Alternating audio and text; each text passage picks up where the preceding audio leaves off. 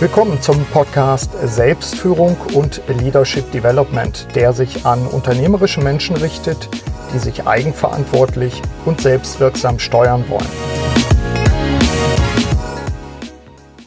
In diesem Podcast-Interview spreche ich mit Dr. Claudio Felten.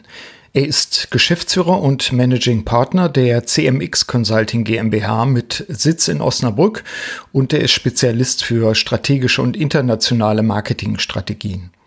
Die CMX Consulting ist Teil einer größeren Unternehmensgruppe, die ihrerseits aus einem großen Verkaufs- und damit Veränderungsprozess hervorgegangen ist.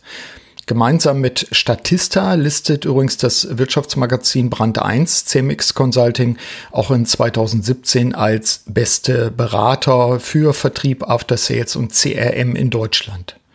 Claudio Felten wird übrigens im Rahmen des diesjährigen Leadership Development Kongress an unserer Thementankstelle eine Zapfsäule besetzen. Sein Thema am 20. September wird sein digitale Disruption für Nicht-Startups. Strategie, Organisation und Menschen.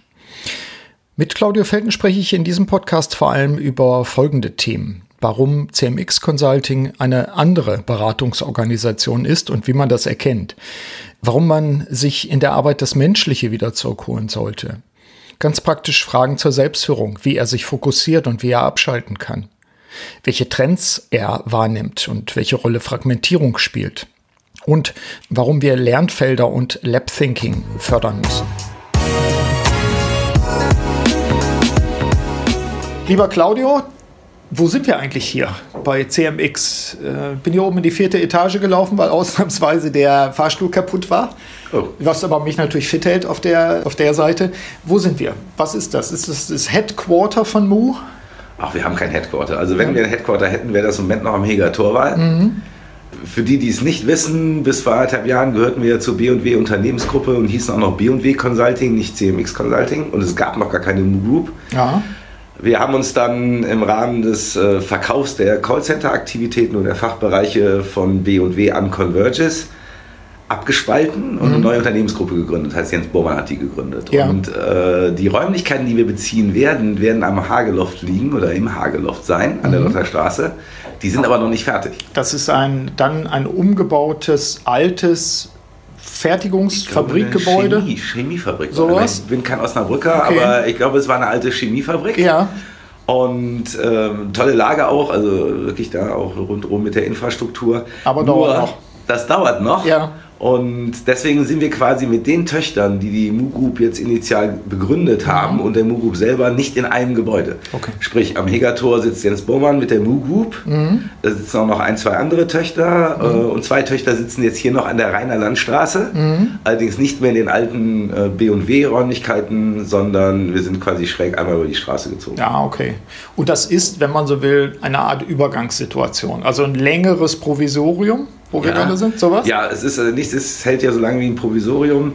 Das äh, war ja nicht abzusehen, wie lange wir brauchen würden. Da war ja auch nicht klar, kaufen wir Jens Burmann was, mieten wir irgendwo mhm. was, bauen wir ganz neu, ja. bauen wir was um. Insofern waren wir überhaupt froh, dass wir äh, so schnell und mhm. so pflegeleicht eigentlich umziehen konnten ja. und haben aber die Verträge damals schon so gestaltet, dass wir auch atmen können, mhm. was sich jetzt im Nachgang als sehr wertvoll herausstellt. Ja, das wird also ein Provisorium sein, vermutlich bis zum Quartal, ersten Quartal 2019. Okay. Aber da verraten wir noch nichts, weil dann können wir ja einen neuen Podcast nochmal machen, wenn ihr dann eingezogen seid. Die Mission deines Unternehmens, nämlich eben der CMX Consulting, ist, das habe ich gelesen, die Kunden bei der Wertschöpfung zu unterstützen, indem ihr euch vor allem auf die Beziehung zum Kunden fokussiert. Also die besondere Beziehung der Kunden zu ihren Kunden, da musst du gleich ein bisschen was darüber erzählen. Auch Aspekte wie Kundengewinnung, Kundenbindung, Entwicklung und so weiter. Was muss ich mir darunter vorstellen? Wer ist ein typischer Kunde? Gibt es überhaupt typische Kunden? Also erstmal zur ersten Frage zur Mission. Mhm. In der MU-Group kämpfen wir aus Erfahrung für die Zukunft des Kundenmanagements. Mhm. Wir sind die Beratung der MU-Group, das heißt innerhalb der MU-Group machen wir alles zum Thema Beratung von Kundenunternehmen. Mhm. Und unser Claim ist ja, wir können Kunde. Mhm. Und das heißt, wir können Kunde für uns sowohl die direkte Kundenbeziehung von uns, mhm. also die Unternehmen, die wir beraten, mhm. aber insbesondere natürlich auch die Beziehung der von uns beratenden Unternehmen zu ihren Kunden. Ja. und ihren Wertschöpfungsstufen. Mhm. Und du hast es schon gesagt, also Kundenmanagement ist nichts anderes als Kundengewinnung, Kundenbindung, Kundenentwicklung. Mhm. Wir nennen das Potenzialausschöpfung. Und wir unterstützen eigentlich alle Unternehmen verschiedenster Branchen in diesen Themenstellungen von der Strategie bis zur Umsetzung. Mhm. Über organisatorische Fragestellungen, operative Fragestellungen, Veränderungsfragestellungen geht es immer um die drei Vokabeln. Ja. Und typische Kunden, wir haben sehr viele Finanzdienstleister, mhm. äh, deren Name oft nicht genannt werden will. Ja. Äh, in der Automobilindustrie arbeiten wir zum Beispiel für Porsche, für Daimler, für BMW. Mhm. Wir haben aber auch sehr viele Mittelständler. Schmitz Cargo Bull hier mhm. aus der Region ist ein Kunde. Für Hellmann haben wir schon gearbeitet. Mhm. Äh, Sparkasse Osnabrück ist ein Kunde von uns ich würde mal sagen, mittlerer bis großer Mittelstand. Mhm. Bundesweit letztlich? Bundesweit, eigentlich deutschsprachig weit, ah, okay. wobei wir aktuell vier Berater in Asien und Amerika unterwegs haben, Nord mhm. und Süd, aber von hier aus. Okay. Also sprich, wenn unsere Kunden uns mitnehmen ins mhm. Ausland oder ins nicht deutschsprachige Ausland, ja. gehen wir mit. Wir haben selber keine aktiven Bestrebungen oder, oder Dependancen mhm. Äh, in nicht deutschsprachigen Gegenden. Ja, was die, was die Hörerinnen und Hörer nicht sehen können, weil sie hören ja, ist, dass ihr, du auch relativ entspannt gekleidet seid. Also als du gerade sagtest, ja, wir haben auch Finanzdienstleister oder, oder Sparkasse und so weiter, da dachte ich, boah, normalerweise unter einer Beratung äh, würden sich viele noch vorstellen, ich habe Schlips und Kragen, ich bin sehr förmlich und wenn man hier durchgeht, äh, hier sind schon ein paar schräge Sachen, die man eher in einer Werbeagentur auch wahrnehmen würde. Und der Auftritt ist entspannter. Ist das ein Programm? Also ich freue mich total, dass du das sagst. Ja. Letztens war ein Berliner Startup hier, das ist ja fast wie bei uns. Okay. Ähm, das ist eigentlich so ziemlich das größte Kompliment, was wir von jemand Außenstehenden kriegen mhm. können, weil das wirklich Programm ist.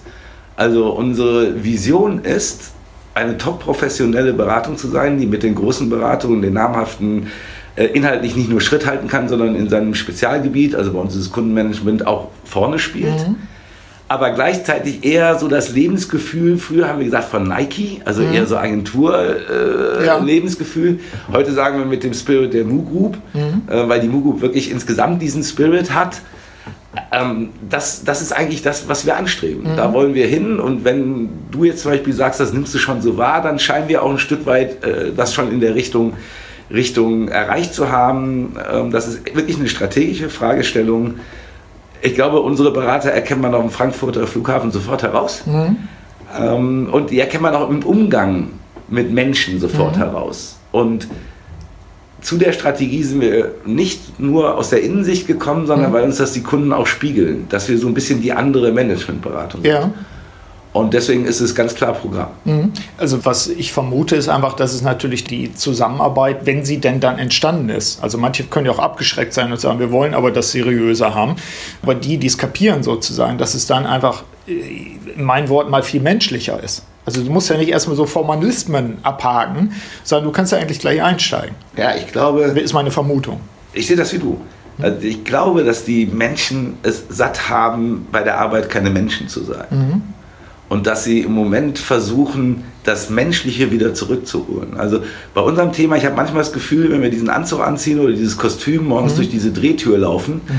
sind Kunden nur noch Pixel im Kuchendiagramm. Ja. Menschen sind Personalnummern mhm. und die einfachsten Dinge, die wir im alltäglichen Leben total beherrschen, wie solche Beziehungen, ja zu Menschen und da ist Mitarbeiter wie Kunde, eigentlich sind das ja beides auch nur Menschen, mhm. die wechseln ja nicht die Menschlichkeit, nur ja. weil sie einmal kaufen und einmal äh, Wertschöpfung ja. betreiben. Ja. Ich glaube, dass, dass, wir, dass wir es satt sind, Rollen mhm. zu spielen, dass wir satt sind, uns verstellen zu müssen, mhm. dass wir uns mehr mit Politik und uns selbst beschäftigen, als mit den Dingen, die wir inhaltlich spannend finden, mhm.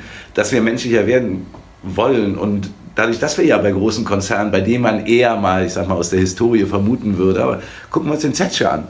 Ja, also ich ja. meine, äh, ich meine, das ist doch wirklich ein gestandener Manager. Der hat wirklich was gelernt, ne? mhm. nicht wie so ein Berater, sondern der ist ja Ingenieur. Mhm. Und er ist trotzdem menschlich geblieben, wenn man ja. ihn mal erlebt. Und ich glaube, dass das, das ein ganz wesentlicher Punkt ist. Wir müssen das, das Entmenschlichen von Organisationen mhm. müssen wir rückgängig machen. Da sind wir ja schon fast bei den Trends dann noch. Kleiner Einwand dazu. Du sagst, äh, Zetsche, Ingenieur hat was gelernt, wir Berater haben natürlich auch was gelernt. Da okay, so ein bisschen was vielleicht ich ja schon großen Wert drauf. Eine Frage, die ich, die ich mir mitgebracht hatte, war, lasst ihr euch eigentlich als Unternehmen, was andere berät, auch beraten oder supervidieren? Ja. Und das ist ja. ein spannender Punkt, weil irgendwann denkt man ja, das können wir alles und äh, nee, das kann man eben nicht. Man wird ja auch blind. Man lernt ja, also ich, ich habe mein ganzes Leben immer von anderen gelernt. Mhm. Und ähm, ich war ja bei Hermann Simon, den ich sehr schätze, auch heute noch, und der einer für mich der Management-Denker wirklich in Deutschland ist. Mhm. Er hat eine Dinge, eine Sache gesagt, mit der ich überhaupt nicht konform bin. Er hat immer gesagt, Claudia, wir gehen nicht auf Vorträge, wir halten Vorträge. Mhm. Und das sehe ich komplett anders. Mhm. Ich glaube, dass wir ganz viel von anderen lernen können und ähm, dass wir auch gut beraten sind, auch als Berater nicht zu denken, dass wir alles besser können. Ich glaube, wir sind sehr kritische Kunden, ja. weil den Prozess der Problemlösung, mhm. Der funktioniert ja auch nicht in meinem Nicht-Expertengebiet. Mhm. Aber ich bin, kann ja nicht Experte oder wir können als Berater nicht Experte für alles sein. Also sind wir gut beraten, uns in den Punkten, in denen wir nicht selber Experte sind, die Profis zu holen. Wenn wir in der Champions League spielen wollen, brauchen wir Champions League Trainer. Ja. Und supervidiert werden. Ja, absolut. Okay. Ich finde das immer einen wichtigen Punkt, weil ich das manchmal äh, wahrnehme und denke, äh, auch, auch ich, mal, ich, ich, spreche jetzt keine Namen aus, aber Leute, die quasi immer auf der Achse sind, die immer draußen sind, die immer beim Kunden sind, die, die aus, dem, aus dem Koffer leben, wann tanken die wieder auf? Wann, wann nehmen die auch entsprechend Wissen wieder auf? Und wann reflektieren die, in welchen Prozessen auf einer Meta-Ebene, in welchen Prozessen bin ich eigentlich?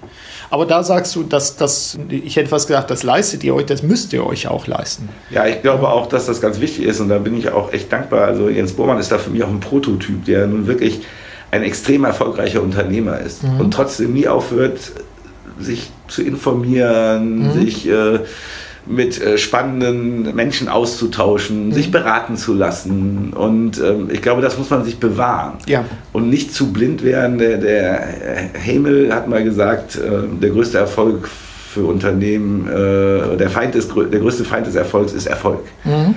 Und den Fehler darf Klar. man nicht machen. Und deswegen, ja. ja, also ich halte das für extrem wichtig, nicht nur um zur Ruhe zu kommen, sondern eben auch, um, um wirklich auf allen Ebenen extrem gute Leistung bringen zu mhm. können. Mhm. Nicht nur denen, die man selber sehr gut beherrscht. Ja. ja.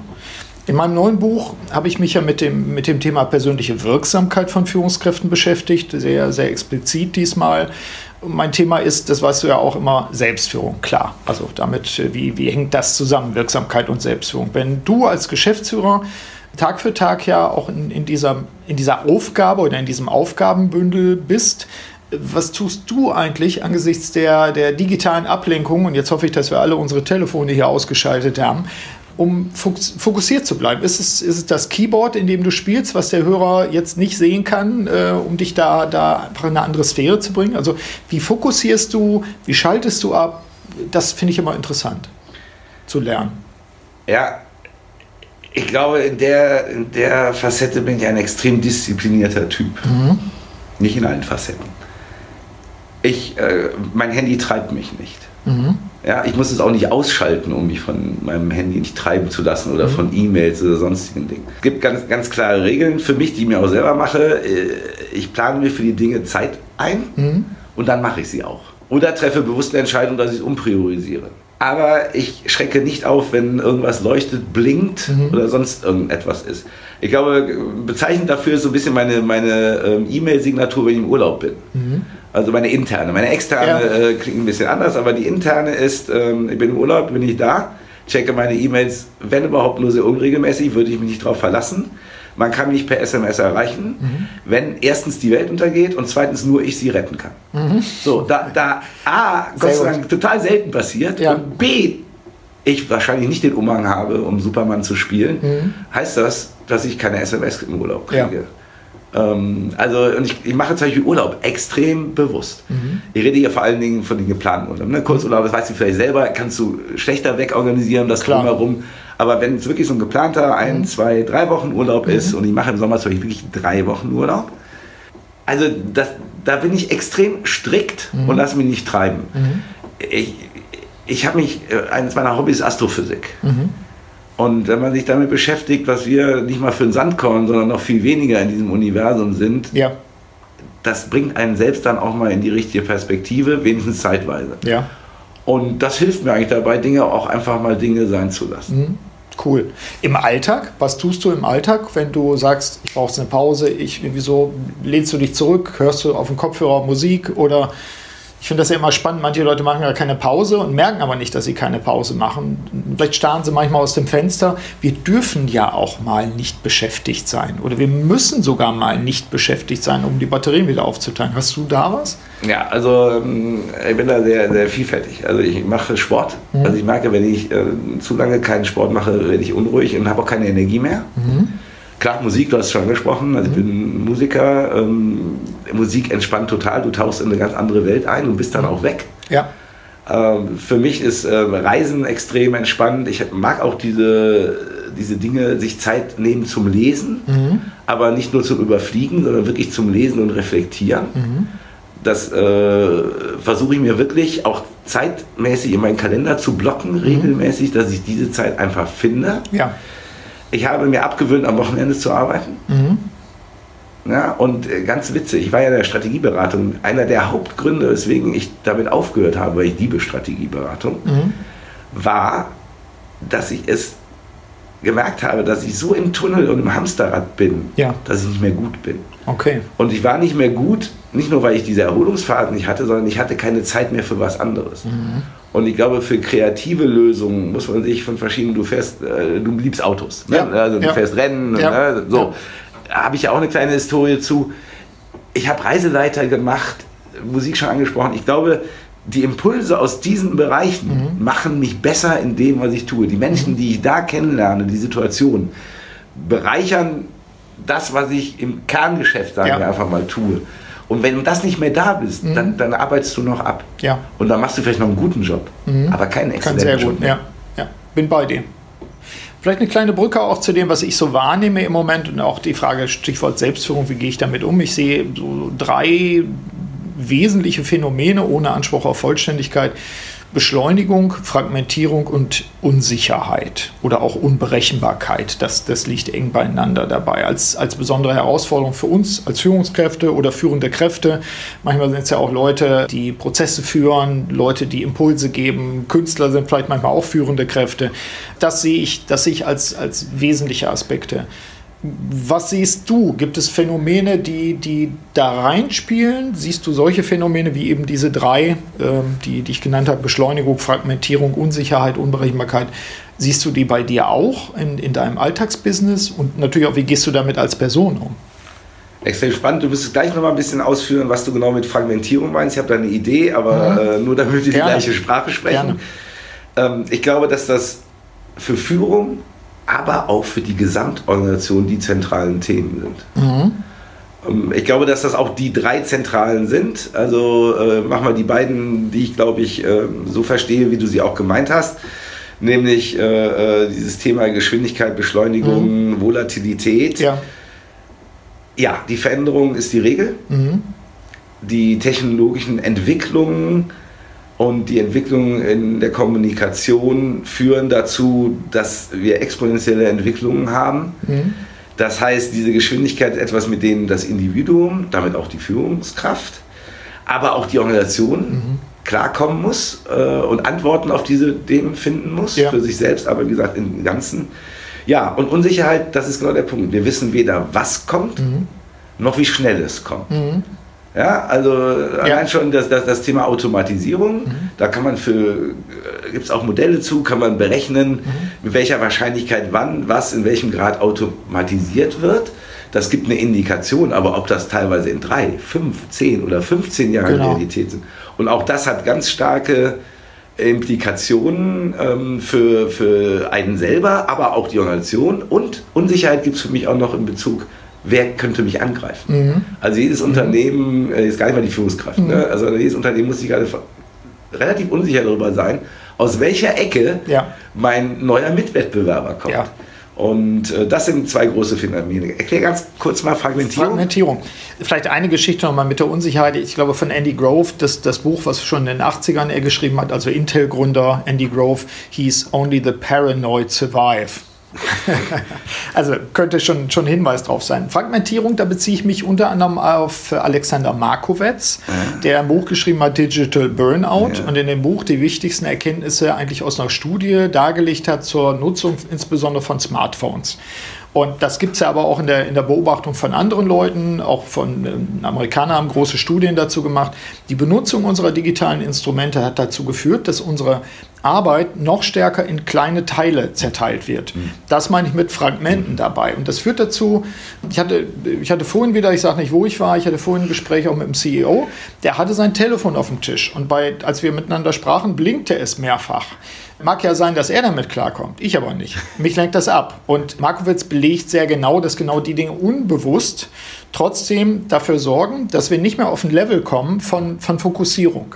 Absolut. Also Fragmentierung würde heißen, wenn du, wenn du hier in, richtig, in einem richtig guten äh, Konzeptarbeit bist und du denkst dir gerade was aus, dann brauchst du Viertelstunde, 20 Minuten, um in so ein Flow-Level zu kommen. Wenn aber du weißt, es könnte blinken, wenn nicht du weißt, wenn du dein, wenn dein Unterbewusstsein damit rechnet, dass es eine Unterbrechung gibt, dann chunkst du dich runter Dein Gehirn fährt gar nicht mehr in diesen Leistungsbereich runter, du merkst es aber nicht. Ja. Und das meine ich mit, mit, was heißt meine ich, das, das meint man in Anführungszeichen mit, mit Fragmentierung, dass wir mittlerweile auch durch, durch Schnelligkeit der Kommunikation natürlich, durch das erwartete Antwortverhalten, äh, Slack, Trello, Schnick, Schnack, Schnuck, alles schickt dir irgendeine Nachricht, zerteilen wir unsere Arbeitseinheiten. Das ja. hat zwei Aspekte dann. Der eine Aspekt, also Herausforderung, der eine ist, äh, wir werden weniger produktiv, also unsere Produktivität sinkt. Und der zweite, noch fast schlimmere Punkt ist, wir werden unglücklicher. Unsere Lebenszufriedenheit sinkt messbar. Ja, ich glaube, also ich habe die Studie nicht gelesen. Ja. Das erste ist der klassische Sägezahneffekt, den man mhm, genau. von ganz vielen Produktionsthemen, aber auch anderen Themen kennt. Natürlich gilt der auch für uns. Ich kann mir auch durchaus vorstellen, dass es einen unglücklich macht, weil man ja immer nur getrieben ist, äh, nie die Qualität erreicht, die man eigentlich haben will, genau. nie das zu Ende kriegt, weil immer wieder das Neue kommt. Also es gibt viele Facetten, die da reinspielen könnten. Ja, aber das ist genau das, was ich eben meinte. Also äh, ja, ist ein Thema, also mhm. werden wir auch nicht verhindern können, das wird eher zunehmen. Ja. Das heißt, wir müssen es managen. Genau. Ja, also wir können nicht dagegen kämpfen. Mhm. Wir müssen es managen. Also dieses Thema ähm, konzeptionell arbeiten, manchmal braucht man ja auch sogar zwei, drei, vier Stunden. Ja, oder sogar dem, was man macht, ne, oder Tage. Mhm. Ja, und die muss man einplanen und in der Zeit muss man sich selbst Ruhe verschaffen. Mhm. Und das meine ich eben damit, dass man ganz klar die Kommunikationsflüsse für sich selbst, aber auch in seiner Organisation und seinem Umfeld regeln muss. Ja. Ich reagiere nicht auf WhatsApp tagsüber. Ja. Ja, WhatsApp aber macht bei mir kein Tu. Das, ja, also das sind so die Dinge, wo ich dann auch denke, wir müssen Kulturtechniken lernen, ja. um damit umzugehen. Ja. An dem Punkt frage ich jetzt mal einfach ans Blaue rein. Wir waren ja letztes Jahr, du warst dabei beim, beim Kongress. Wir sprechen über den nächsten auch gleich noch. War cool. Ähm, danke dafür. Wir waren bei Salt Pepper in der, in der neuen Software-Schmiede.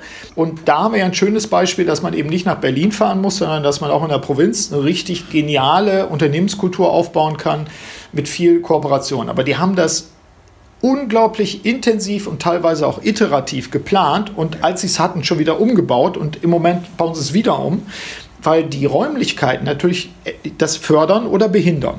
Also die haben Räume, wo du dich zurückziehen kannst. Und die lernen aber im Moment auch darum, damit noch umzugehen und Spielregeln dafür zu haben, um eben so ja, wir, wir nennen es ja Deep Work mittlerweile mit einem Wort von, von Cal Newport. Also, dass du die Möglichkeit hast, dich extrem zu fokussieren und tief zu arbeiten, wenn du jetzt an einem Code arbeitest oder wenn du, äh, was auch immer, mit einem Kunden gerade in einem Brainstorming bist und solche Geschichten. Ich frage mal gerade ungestützt, seid ihr da jetzt auch dran, was das neue Gebäude betrifft? Weil ihr müsstet ja auch da in eurem eigenen Anspruch auch ein Leuchtturm sein und sagen, wir wissen noch gar nicht, wie die beste Arbeit ist aber wir lassen uns auf einen Lernprozess, ne, Komplexitoden liegt bei dir ja auch dem Tisch, wir lassen uns auf einen Lernprozess ein, wo uns Wissen nur bedingt hilft, aber wo wir experimentieren müssen. Gibt es das schon? Boah, du hast jetzt ganz viele Coole Sachen. Sache. Ja, also erstens lass dich überraschen, äh, ja. was das neue Gebäude angeht. Ich kann dir sagen, Salt Pepper und wir, wir sind da extrem ähnlich. Mhm. Ja, wenn du hier durchgehst, wirst du all das hier auch finden. Ja. Ähm, und ich wähle jetzt den einen Begriff aus, auf den es, glaube ich, für alle Unternehmen extrem und alle Menschen ankommt. Das ist ähm, Lernfelder und Ausprobierstuben ja. schaffen. Ja. Wenn wir eben sagen, dass, dass, dass Geschwindigkeit und Unsicherheit und Fragmentierung die Regel ist, mhm. dann kannst du nicht mehr in starren Mustern ja. denken. Sprich, und das ist zum Beispiel was, was wir gerade sehr erfolgreich mit ganz vielen Kunden machen, sogenannte Kundenmanagement Labs, also mhm. Laboratorien mhm. einrichten. Weil wenn du dir mal erfolgreiche Menschen anguckst, wenn die eins gemeinsam haben, ist das ausprobieren, ausprobieren, ausprobieren. Ja. Fehler machen, Fehler machen, Fehler machen, mhm. richtig gemacht, skalieren. Ja. Ja, aber machen, mhm. gucken, das heißt aber, du musst auch ein Umfeld schaffen, seien das Arbeitsräume, ja. seien das auch Organisationsstrukturen, mhm. die das quasi verankert haben. Ja. Also es bringt eigentlich nichts, irgendwo das mal zu machen, sondern mhm. du musst das einweben in deine DNA. Genau. Und das, das kann man bei Salt Pepper äh, mhm. sehr gut sehen, was Büro und, und es ist aber dieses Lab Thinking und das mhm. ist was ganz extrem Wichtiges, diese Mentalität, Dinge so anzugehen. Ob mhm. das Arbeiten, Arbeitsräume sind, Strukturen sind, andere Themen sind, die Idee, Dinge auf diese, diese, diese Mentalität hin auszurichten, mhm. das ist die Kunst dabei. Ja. Ja, und das, damit sind wir auch bei so Typen wie Design, äh, Ansätzen wie Design Thinking, Prototypen bauen, solche Geschichten. Wobei mir das zu kurz, äh, ich, ich, ja. ich, liebe Design Thinking. Ja. Aber wir brauchen wirklich Lab Thinking in der Gesamtorganisation, mhm. nicht nur auf ein Projekt oder ja. für, für ein einzelnes Produkt. Wir brauchen das wirklich als Kultur. Ja. Ähm, Bin bei dir. Und, und da, ist, da sind Design Thinking Elemente extrem äh, mhm. hilfreich. Ja reichen aber nicht aus für die Gesamtorganisation. Ja. Da braucht man mehr. D'accord. Und die Kultur verändert sich dadurch nicht automatisch, Nein. sondern das sind oft isolierte Dinge. Mhm. Ich bin bei dir. Da haben wir aber auch noch Schmalz, glaube ich. Also da können wir, können wir noch was machen. Vielleicht noch mal ein Punkt, heute ist es vorhin angesprochen, die CMX Consulting war, da hieß sie noch nicht so, ja Teil einer größeren Holding so, so habe ich es jetzt mal formuliert, korrigiere mich da gleich, und ist ja jetzt eben auch tatsächlich neu positioniert. Nicht nur in neuen Räumen, sondern insgesamt auch neu positioniert. Erzähl uns doch mal, weil ich glaube, die ein oder andere äh, Führungskraft, die uns zuhört, Inhaber, Vorstand, Geschäftsführer, männlich, weiblich, wird ja auch durch so Veränderungsprozesse durchgegangen sein. Das war ein Veränderungsprozess. Es war ja nicht nur ein Rüberziehen, so ungefähr aus den alten Strukturen, wie habt ihr den bewältigt und vor allen Dingen, ich nehme das wahr, dass das ein richtiger Schub war und dass das eine, ihr seid jetzt anders als ihr wart. Ich erlebe das als wesentlich innovativer noch, kann ja an mir liegen oder sowas. Ich erlebe es auch als, als mutiger noch, auch vom Auftritt her. Also wie ist es gelungen, aus einer Holdingstruktur jetzt eigentlich vielleicht sogar neue Freiheitsgrade zu kriegen?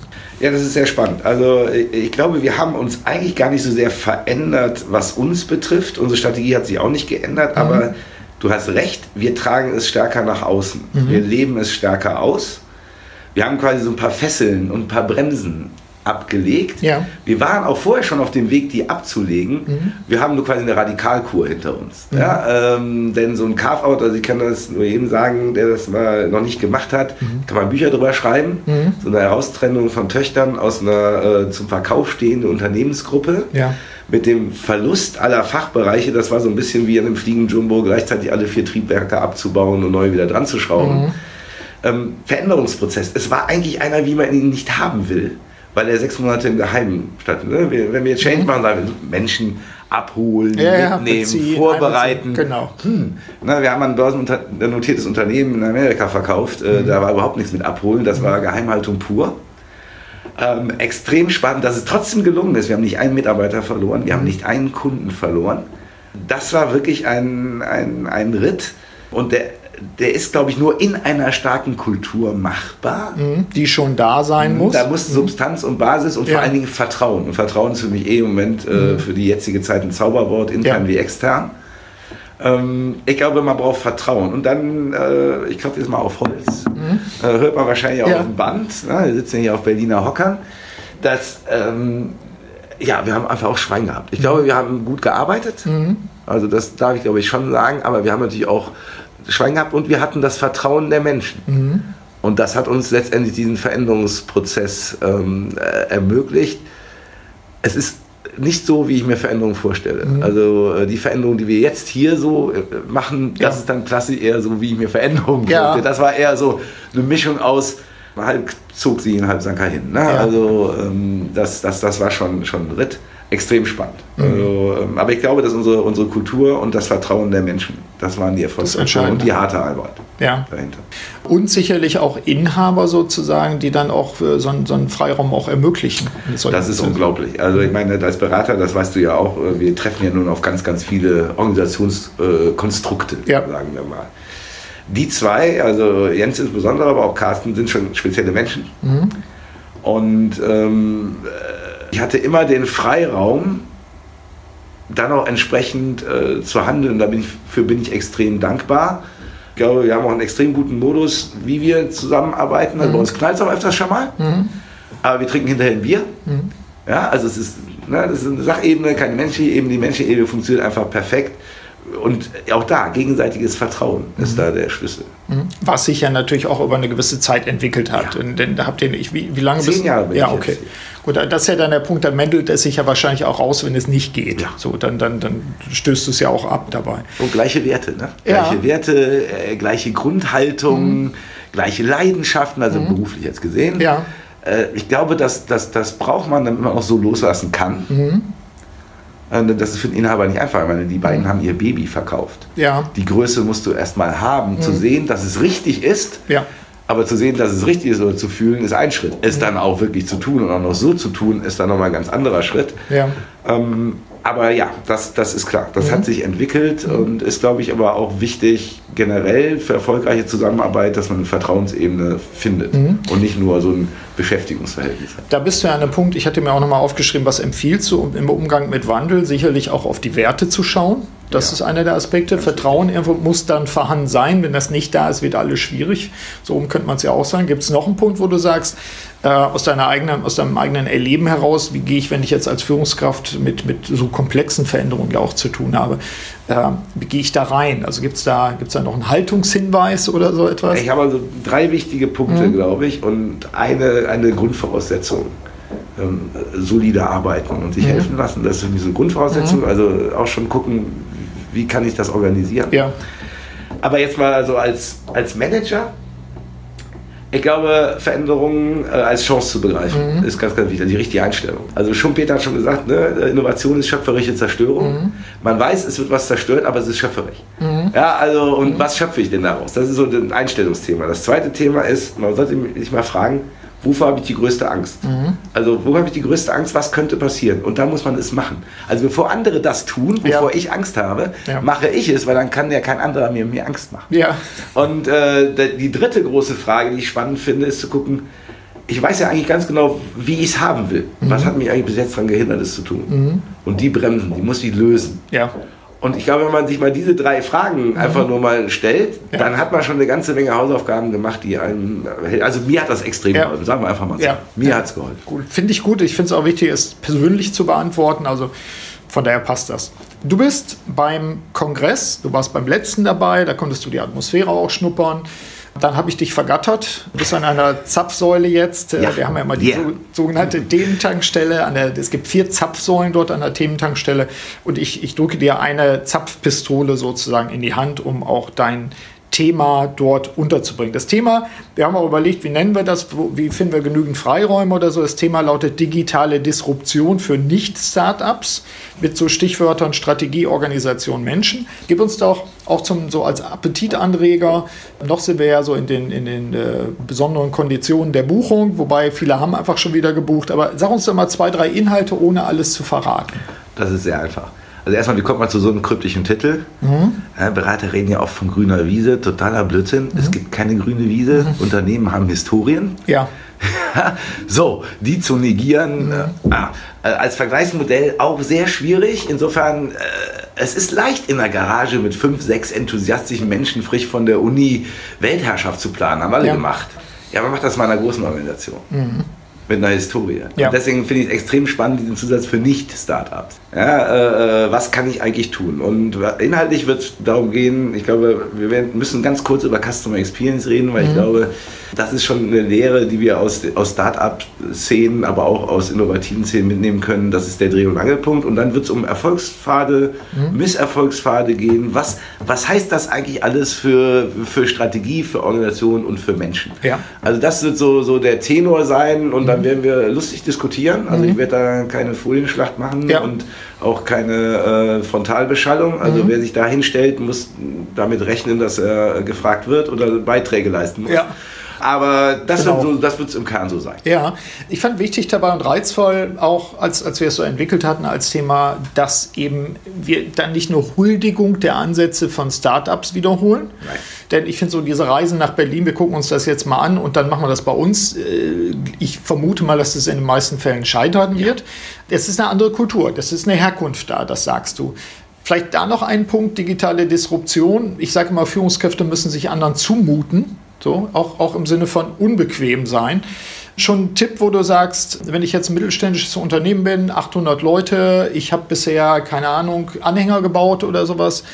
und digitale Disruption, ich möchte mich fit, mich fit machen. Wie würdest du mich provozieren?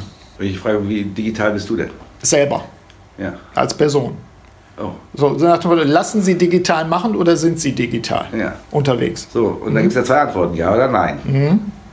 Dann ich sage okay, bist du der Haupttreiber in deinem Unternehmen für das Thema? Ja. Oder lässt du es treiben? Ja. Und von wem lässt es treiben, wie viele Schulterklappen hast du dem mhm. gegeben? Ne, weil ich meine, das, das ist der Chief Digital Officer, ist da, wo Digitalisierung stirbt. Ne? Ja. Also wenn der keine Macht hat in, ja. der, in der, Matrix, ja. dann ist der lost in der Matrix. Ja. also, das und, wird, schnell. Ja, und Das, sind, das sind so Themen, also das wären so provokante Einstiegsfragen. Ja. Die wirksame Führungskraft, vielleicht als Abschluss des Interviews, die wirksame Führungskraft gibt es da von dir. Ne? Du, du bist hier in einem Unternehmen, was natürlich auch Innovation Du sagst ja immer, eigentlich sind wir gar nicht so die Innovativen. Ich sehe das anders, weil ich glaube schon, dass ihr Pain in the Ass seid für andere Leute, damit Innovation stattfindet. Aber gibt es so zwei, drei Tipps vielleicht noch zum Abschluss?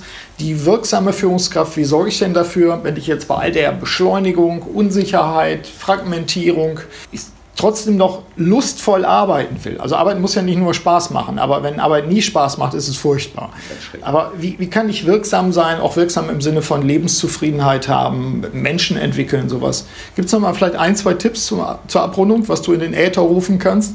Okay, du hast es ja eben auch selber angedeutet. Also Mu steht ja auch für mutig, unbequem und herausragend. Ah, ja, okay, also, das heißt, also wenn man Mu äh, als Buchstabier... Mutig und unbequem und herausragend. Ah, okay, ah, gut, das wusste ich nicht. Es gibt übrigens auch noch eine lange Geschichte hinter dem Namen Mu, aber das ist vielleicht ja. was für den nächsten Podcast. Ja.